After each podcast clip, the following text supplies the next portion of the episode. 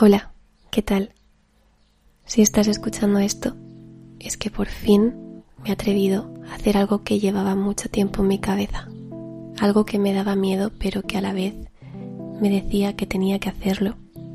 Y supongo que siempre esperaba que llegara ese algún día donde fuera capaz, donde me sintiera mi mejor versión para poder hacerlo. Y spoiler, no llegó no sé si soy mi mejor versión, pero soy la versión actual que lo hace de todas maneras. Así que como diría Maya, bienvenidos al show de una vida en borrador. No sé si me conoces, si me sigues en Instagram o en TikTok, pero me presento, me llamo Miriam, en redes soy arroba pintalabios y bueno, ¿Qué puedo decir para presentarme realmente? Yo creo que lo mejor será que me vayas conociendo sobre la marcha mientras hablo un poco de la vida. Pero antes de que empecemos a hablar y que te cuente cosas, te invito a que te relajes por un momento, que te des cuenta de cómo te sientes ahora mismo, si hay alguna parte de tu cuerpo que puedes destensar, o si te apetece, por ejemplo, prepararte una taza de, de café o de lo que sea. Si te apetece, por ejemplo, ponerte una velita, o si estás en una oficina y no puedes hacer nada de esto, puedes escribir un post-it, algo que, que te gustaría recordarte, algo bonito. No sé, cualquier cosa que te relaje por un momento y te des cuenta de que estás aquí, que estás escuchando esto y que ahora sí vas a regalarte ese momento para ti.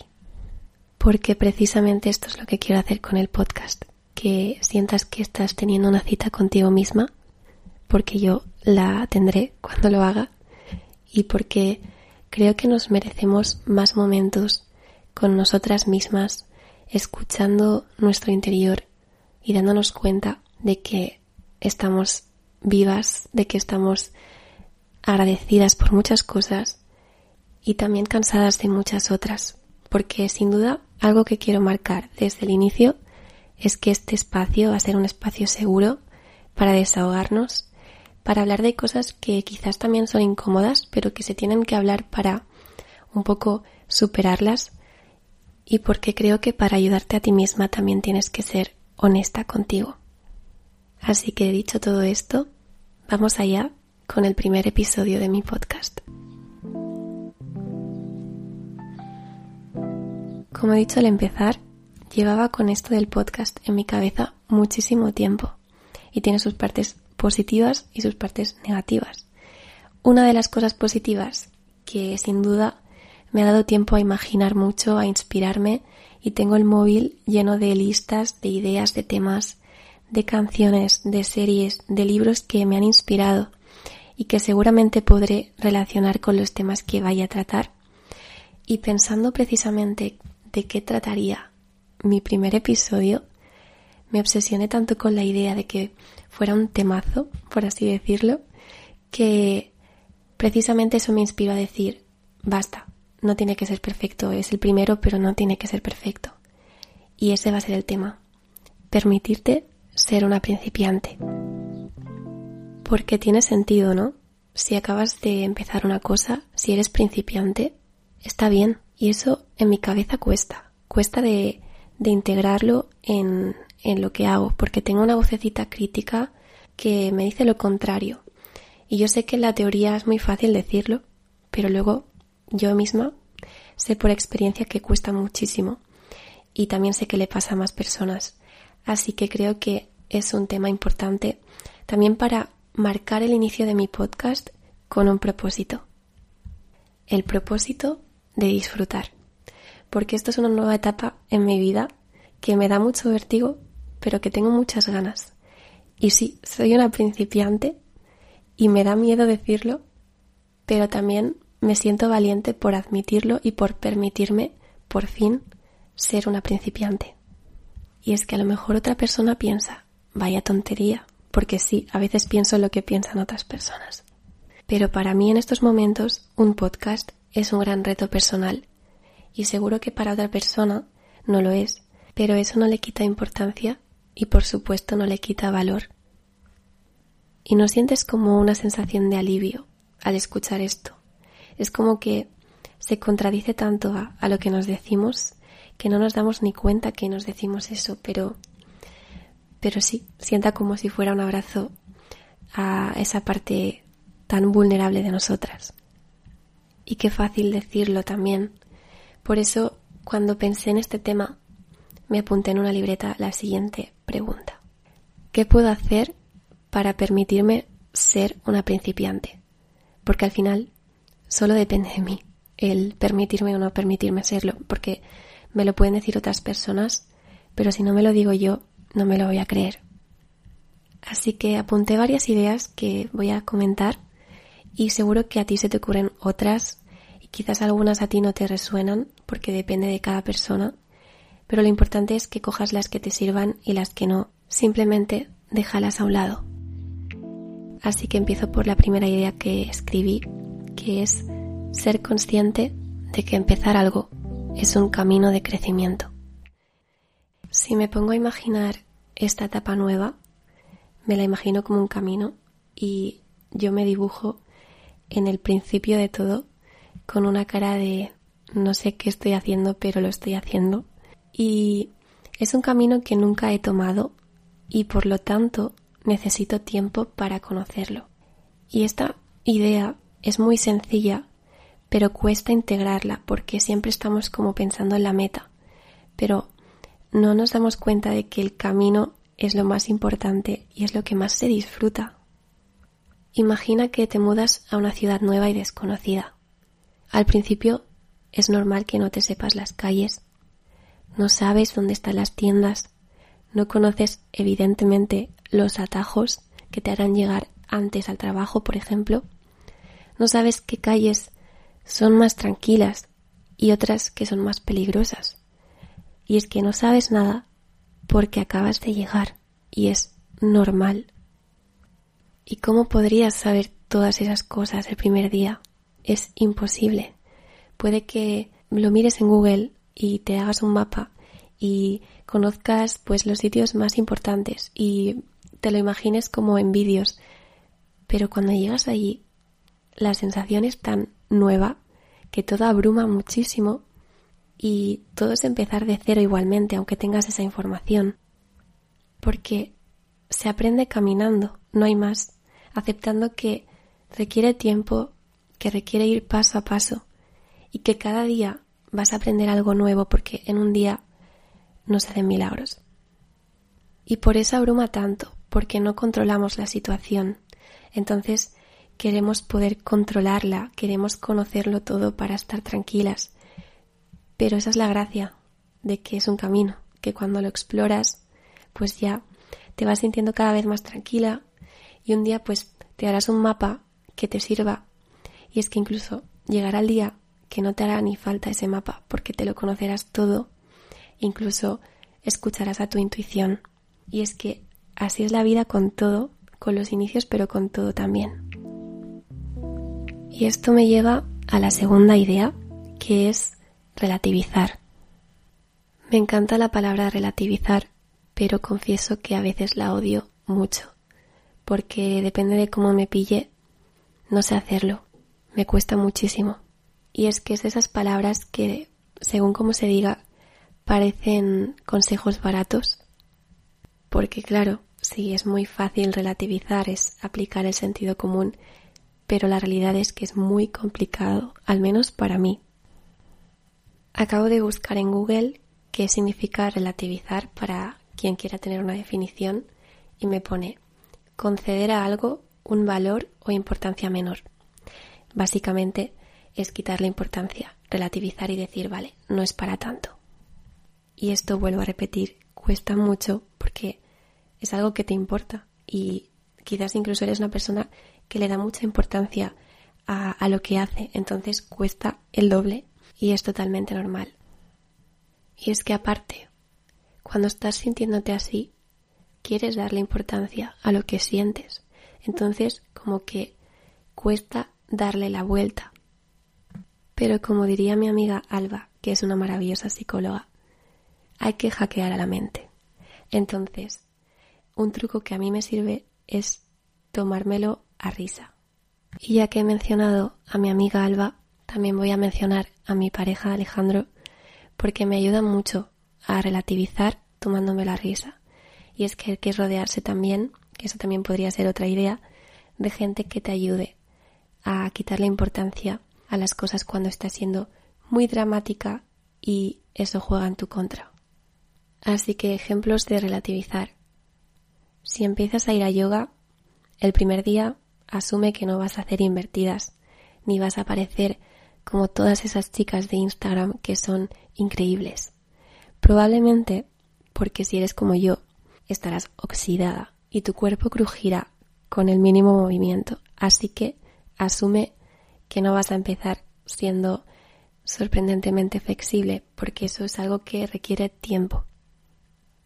O por ejemplo, si empiezas a cocinar y no sabes, es evidente, no vas a hacer el primer día platos de Masterchef. Esto asúmelo también. Así que si lo llevas todo a la exageración con mucho cariño, te darás cuenta de que realmente la exageración es lo que nos exigimos. Mi consejo, relativiza por favor, porque dramáticas podemos ser en muchas ocasiones, pero no contra nosotras mismas. Y esto me lleva a la tercera idea. Háblate como si fueras tu mejor amiga. Y esto requiere imaginación. Ponte en el lugar de que una amiga viene súper preocupada y te dice que está muy nerviosa porque va a empezar un nuevo trabajo y tiene miedo y no sabe cómo hacerlo y tú le dices, tranquila, todo va a ir bien, es normal que te sientas así, estoy aquí para lo que necesites, puedes con todo y si no puedes, pues no pasa nada. Todas estas cosas, ¿por qué no te las dices también a ti? Y este es un mensaje que me lo digo ahora mismo a mí misma, pero si te sirve, pues también porque de verdad que impacta. Porque no crees que lo cambia todo. Yo creo que sí, que es el, el truco definitivo que no sé cómo desbloquear todavía, pero que, que es ese diálogo interno, ¿no? El que podría cambiar el afrontar las cosas de otra manera.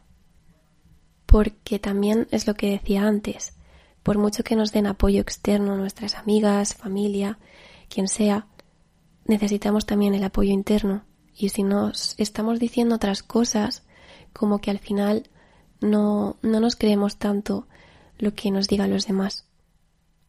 Pero tranquila, porque aprender a hablarse mejor también es un proceso, es un camino y puedes ser una principiante en ello.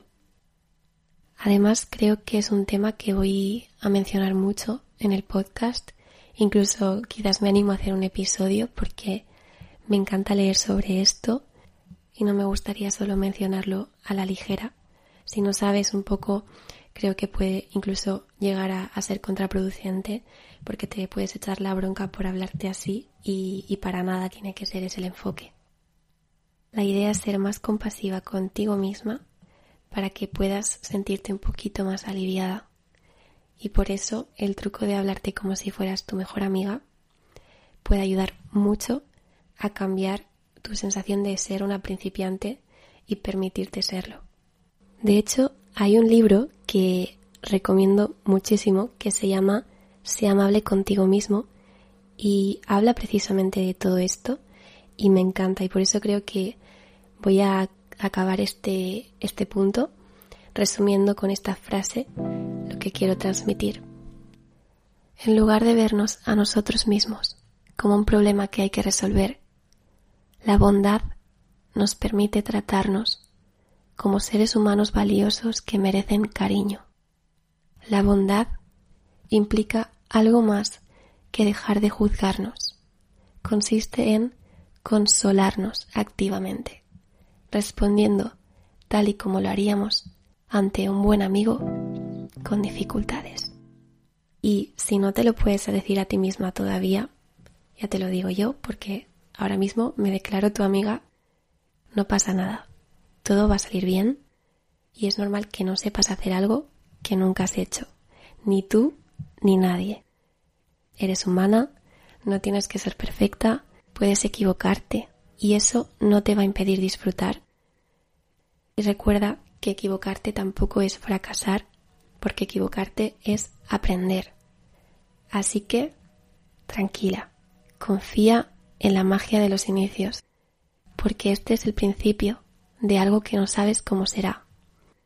En un futuro agradecerás haber empezado hoy, sea como sea, y te darás cuenta de lo mucho que has crecido y cambiado respecto a ese primer día. Y quizás las cosas no salen como esperabas porque las expectativas nunca son reales. Pero te aseguro que pasarán muchas cosas que todavía no puedes ni imaginar a raíz de esto. Y eso ya llegará. De momento, puedes estar orgullosa de empezar hoy. Pues esas han sido las tres ideas principales que se me ocurrieron cuando pensé qué puedo hacer para permitirme ser una principiante. Y podría añadir una cuarta, que es hacerlo. Y lo que estoy haciendo ahora, pues es un gran paso. Y compararme con la que era antes también me ayuda mucho, porque cuando empecé en Instagram hace siete años o ocho ya, eh, me llamé Pintalabios porque me daba vergüenza poner mi nombre. Y lo que hacía era escribir poesía, de hecho sigo escribiendo, pero lo hacía de forma anónima. Y ahora eh, me paro a pensar y digo, es que tengo un libro publicado con mi nombre. Y cuando empecé tampoco existía TikTok. Y cuando me hice TikTok tampoco imaginaba que iba a estar eh, haciendo estos vídeos y conociendo a tanta gente. Es que de verdad que eh, agradezco a esa persona que se atrevió a hacer audios cortos un día porque ahora estoy haciendo un podcast y es a base de ir creciendo poco a poco y de cogiendo confianza y de apoyándome en gente que me ayuda y me inspira. Y al final es una mezcla de todo eso. Así que estoy contenta de haberme dado la oportunidad y de haber creado este espacio hoy contigo. Espero que te haya gustado. Si quieres seguirme en redes o decirme cualquier cosita, Estoy en Instagram y TikTok, soy arroba pintalabios. Me ayudaría mucho saber tu opinión, que me des un poco de feedback sobre qué te ha parecido el podcast, el episodio, el tema, cualquier cosa. De verdad que me ayuda mucho a, a guiarme. Gracias de verdad por darme este ratito. Yo ahora me voy a cenar y después me pondré una serie. No sé qué estarás haciendo tú, pero puedes volver a conectar contigo y darte las gracias por darte también este ratito porque te lo mereces. Y de verdad, recuerda, último mensaje, de verdad, ya me callo, como siempre digo por los audios que le grabo a mis amigas, porque esto ya es un audio de una amiga. Si estás empezando algo nuevo en tu vida, mucho, mucho ánimo. Te mando un abrazo enorme y nos vemos en el siguiente episodio.